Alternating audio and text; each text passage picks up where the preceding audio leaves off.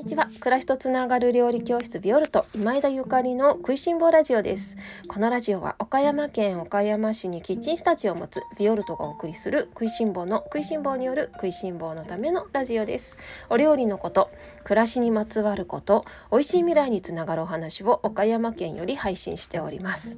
皆様おはようございます。料理家の今枝ゆかりです。本日は12月27日月曜日です。いかがお過ごしでしょうか？今日はデモンストレーションで料理教室をする理由する理由というテーマでおしゃべりをさせていただきます。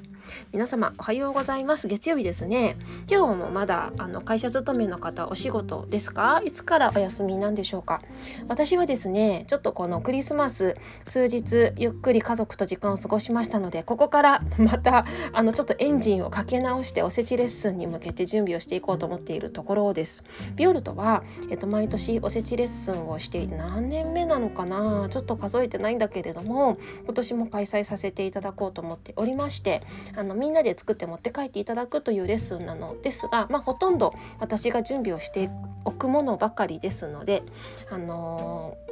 エンジンかけなきゃっていうところですね。すごい寒くなってきてちょっとあの、瀬戸内海のねこの温暖な穏やかな地域のくこの気温に慣れてしまっている私には冷凍庫並みの気温にちょっと何て言うのおののいているんですけれども皆様のお住まいの地域はもっともっと寒いところもいっぱいあるんですよね。もうねダメですね寒いって。寒すぎるからなんか朝からもう一回毎日お風呂に入ったりとかしてそうじゃないと体が動かなくってねなんだかなっていうところなんですけれどもあの 土日はねあの息子たちとね家族とゆっくりクリスマス的な時間を過ごしてねで思い立ってちょっとカラオケ行きたいわと思って息子を誘ってカラオケに行ってきました。この極寒の中で自転車をこいでカラオケに行くっていうどんだけ どんだけバカなんだろうと思いながらその自分のなんかねバカさ加減にもあの笑いな笑いっていうか 自分を微笑ましく思いながらね行ってきたんですけれども久しぶりだったんですけどねあのうん、息子の知ってる歌を歌うのに必死っていうか新しい歌って新しい歌とか言ってても本当にあれだね。最近の歌ってあのあれですよね。本当にテンポとかめっちゃ速かったりとかなんかリズムとかにすごい強弱があってなんか歌進化してるなって思いました。歌が進化している。いつも冒頭聞いてなんか鼻歌歌ってるだけでね歌えると思ってたけど実際マイクを持つと全然歌えてなかったりとかして笑っちゃったんですけどなんか1曲ぐらいねちゃんと歌えるようになりたいなと2022年と思いましたのでちょっと2021年月1ぐらいでカラオケ通ってみようかなと思っております。あのマイクをね持って歌うっていうのは、まあ、好きなことの一つですね。この食いしん坊ラジオも、まあ、ほぼ一緒です。自分が喋って 自分で喋って自分で後から聞くっていう自分の声があの配信されることに聞き慣れていますのであのカラオケもね歌いながらあれこれなんか食いしん坊ラジオでよく聞く声だわなんて思ってすごい客観的に聞いちゃったんですけれども楽しかったです。皆様もぜひあの気分ねあの爽快気分リラリラックスあのできますのでぜひお正月行ってみてください。では、えー、今日の本題に移ります。今日はデモンストレーションで料理教室をするわけというテーマでおしゃべりをさせていただきます。えっとですね先日あの偶然偶然というかあの外でねお会いした方にね料理教室のことにについてねいろいろ聞かれてであゆかりさんだけ料理するんだみたいな。参加する人はお料理しなくていいんですねそれいいねって言われてあそっかみんなあのそう思ってない人もいっぱいいるんだなと思ったので今日はこの料理教室ビオルトがどんな料理教室をしているのかそしてどうして私がこの自分だけが料理をしてみんなに見てもらうデモンストレーションタイプの料理教室をしているかというお話をさせていただきたいと思います。あのいろんな料理教室に自分もしてるけれどもいろんな料理教室にこれまで行ってきましたのであのビオルトのね近隣の方じゃなくってもあの近くで料理教室探してる方の何かねアイディアになったらいいなと思います。えっとそうですねそう私いろんな料理教室にこれまで参加してきたんですね。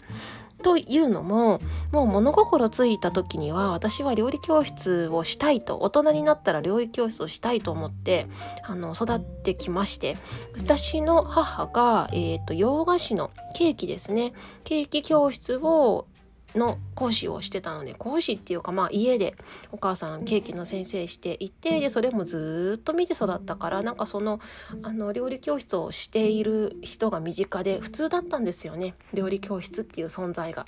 であの小学校から帰ってくるとお家に近所のおば様方がいらっしゃって「でゆかりちゃんおかえり」なんて 言いながらみんなケーキを食べてるっていうね。あみんな今日も美味しそうにケーキ食べてるな楽しそうだなというようにあのというのをね見ながら私は育ったわけですね。でお母さんが料理教室の準備をしたりとかそれからそうね片付けをしたりとかレシピを考えたりとかしてるのもずっとずっと見て育ってきました。でそう10代後半1718ぐらいになってあの母にも料理は教えてもらってたんですけれどもやっぱり外にね行ってお料理を習いたいなっていう気持ちがあのメラメラと湧いてきて高校生高校生料理教室行ってたかな、まあ、大学1年生ぐらいのめちゃくちゃ料理教室行ってましたね。あのお母さんがあのお母さんが行ってたところにも連れてってもらったりとかあとは自分で探して行ってたりとかしてね。であのほとんどがねデモンストレーションの料理教室だったんですよ。思い返してみれば。私が、えー、大学生の時に行ってた料理教室がほとんどデモンストレーション式の料理教室だったの。つまりどんな教室かっていうと講師の人がね先生がもまたは料理家の人が料理をするのを見て学ぶっていう料理教室ですね。であの家庭科の授業とかだと先生がやるのを見るんじゃなくて指示を仰いで自分がやるっていう実践式のあの家庭科じゃ家庭科っていうか家庭科の授業ってそうですよね。調理実習っていうの？調理実習じゃないんですね。見るデモンストレーションの料理教室に私はよく参加していてでそれがすごくあの楽しかったんですね。あの何が楽しかったっていうとそのプロの方とか先生のその手手さばきっていうのか料理をしているその様子を見ているのがすごく楽しくってでだんだんだんだん見る見るうちに料理が出来上がっていてそしてもう一番いいタイミングで 試食をさせていただける。まあ本当にあのカウンターに座ってねシェフや板前さんがお料理をしているのをずっと説明付きで見ているみたいなような感じですよね。贅沢なんですよね。でそういう料理教室に参加することが多かったのね。で、えっと、私があとはそうねイタリアに行った時は一緒に料理をするものがすごく多かったんですけどただ私がイタリアであの通ったっていうかイタリアで、えーと、行った料理教室っていうのはほとんどがマンツーマンだったりとかそれからえっ、ー、とですねアグリツーリズモっていう農家さんのやっている宿泊施設やレストランであの一緒に料理をするものが多かったのでうーんあ家庭科の調理実習とはまたちょっと違うんですけれども一緒に実践で教えてもらいながら一緒に実践でやっちゃうみたいな感じだったかな。まあほぼマンツーマンですね。うん。そう贅沢な時間をイタリアでもすごいたくさん過ごさせていただきましたで、えーと、日本に帰ってきて自分が料理教室をするってなった時にもう迷わず私はデモンストレーション式のあのレッスンをしようと思ってもうそこそこしか考えてなかったんですそれで始めたのね。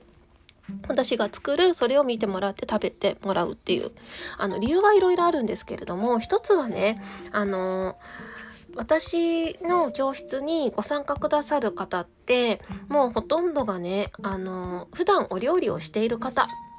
がメイン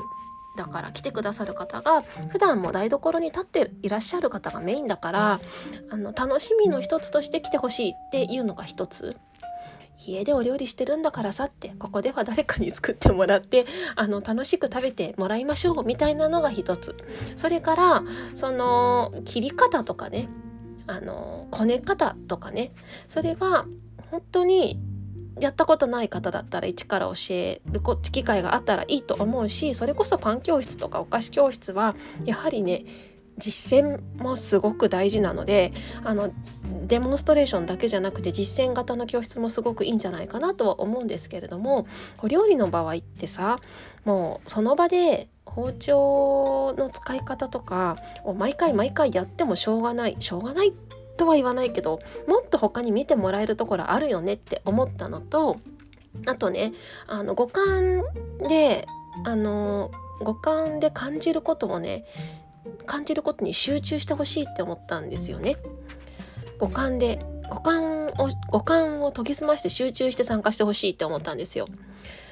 例えばその私もね実践式の調理実習的な料理教室をしたことがあるんですけれどもあのよくカルチャーセンターみたいなところにね呼んでいただいてそういうところで料理教室を開催すると大体のカルチャーセンターが一緒に作る形式なんですよね。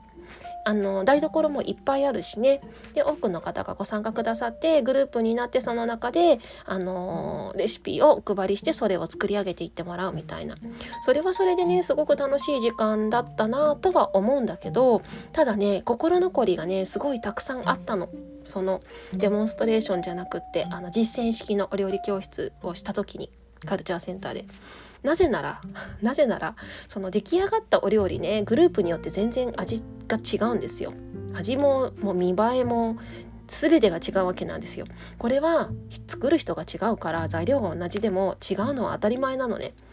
当たり前なんだけどでもそれって私の教えて伝えたい料理じゃないんですよ。私があの伝えたい料理っていうのは私しか作れなくってだからどんなに言葉で伝えたとしてもなかなかその実践室の実践式のお料理教室でそれぞれの方がそれぞれの思いでそれぞれの普段やっている癖でねお料理をしてもらうと出来上がりは私が伝えたい料理じゃなくなってる場合がすごく多かった。あとはねやっぱりねその通りにあのしてくださらない方も人間ってねやっぱりねなかなかあのー、ずっと何て言うの話をずっと聞いてそれをそれに集中してその通りにやるってなかなか難しいんですよ。普段料理してるからこそねあの自分流になってしまうのでだからあそっかってあの自私が料理をしてそれを食べてもらった方がいいなって思った。あの正解がわからないでしょ？実践式だと。作って皆様が作ったものがあのたとえそれが美味しかったとしても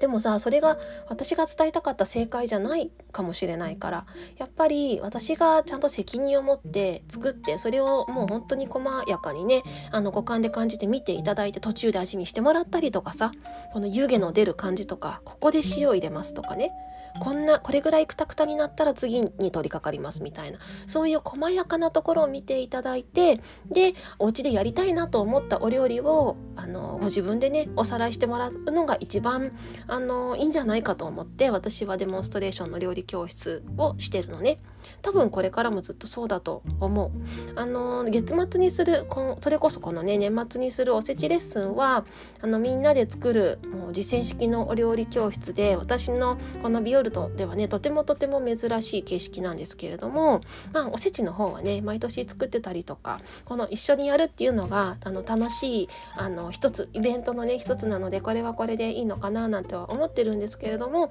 普段の料理教室は私があのキッチンカウンターでみんなの前で、えー、一からお料理をしてそれこそ人参の洗い方とかそれからサラダの洗い方とかあのそういうところからねどうやってサラダの水を切るかとか そういうすっごい細かいところまでちゃんと見ていただいてで出来上がったものをあの皆様に味見して味を確認していただくみたいなやり方で来ております。そうなんだよねあと私もおしゃべりしたいしね 結局そこかっていうね。そう私もおしゃべりしたいしね。あのみんながそれぞれおのおのグループで作ってたら私おしゃべりできないじゃないですか。私のねこのクッキングライブをねおしゃべり付きであの見ていただけたらなと思うのでもう本当私の何て言うのあの私からねおしゃべりを取ったら本当に何でもない。つまらない。ねつまらない女になってしまうかもしれませんので、まあ、せっかくだからねあの私のこのおしゃおしゃべりもね堪能していただけたらたらと思っているので、まあ、おしゃべりもしたいっていうところでデモンストレーションなのかなと思います。ですのでもし皆様あの来年ね2022年お料理習いたいなーなんていう方がいらっしゃったらあの自分はどんな料理教室に行ってどんなことを学びたいのかっていうのはすごく大事ですね。でそれがデモンストレーションで先生がやってるのを見るのかそれとも自分が手を動かす方が自分はいいのかとかね。あとオンラインだオンラインっていうのは、まあ、両方ですかね。両方いけますね。見てるだけでもいいしそれから見ながら自分も手を動かすことができるので確かにその点で言うとねオンラインは万能だなーなんて思っておりますね。そうそうそうだ。私も昨日あの SNS の方でちょこっと宣伝させていただいたんですけど去年の12月のオンラインレッスンボリューム7ですね。おせち料理とお雑煮の、えー、レッスンちょっと皆様あの去年ご購読くださった方一度見直していただけると何かアイディアがまた出てくるかもしれないですね。私もあの昨日から黒豆の仕込みを始めましてあのかなり時間をかけてねゆっくりゆっくりあの加熱していきたいと思っていますのでもう何日かけようかなと思って34日かけて作ろうかななんて思っているので昨日から加熱を始めたんですけれどもあのこちらの黒豆のレシピも、えー、ビオルトのオンラインレッスンボリューム7の方に掲載されている私の自慢のレシピです。とっても簡単だけど絶対美味しくできる。ただ時間はちょっとかかるけどね。是非お試しいただきたいです。というわけで今日はデモンストレーションで料理教室をするわけというテーマでおしゃべりをさせていただきました。来年お料理教室行きたいなビオルト行ってみたいなっていう方是非あの初回はぜひ皆様にあのご体験いただいてね。であまた行きたいなと思った方はご入会いただけるようにしていますので誰でも大大大大大歓迎です。それでは皆様今日も美味しい一日をお過ごしください。暮らしとつながる料理教室ビオルト今枝ゆかりでした。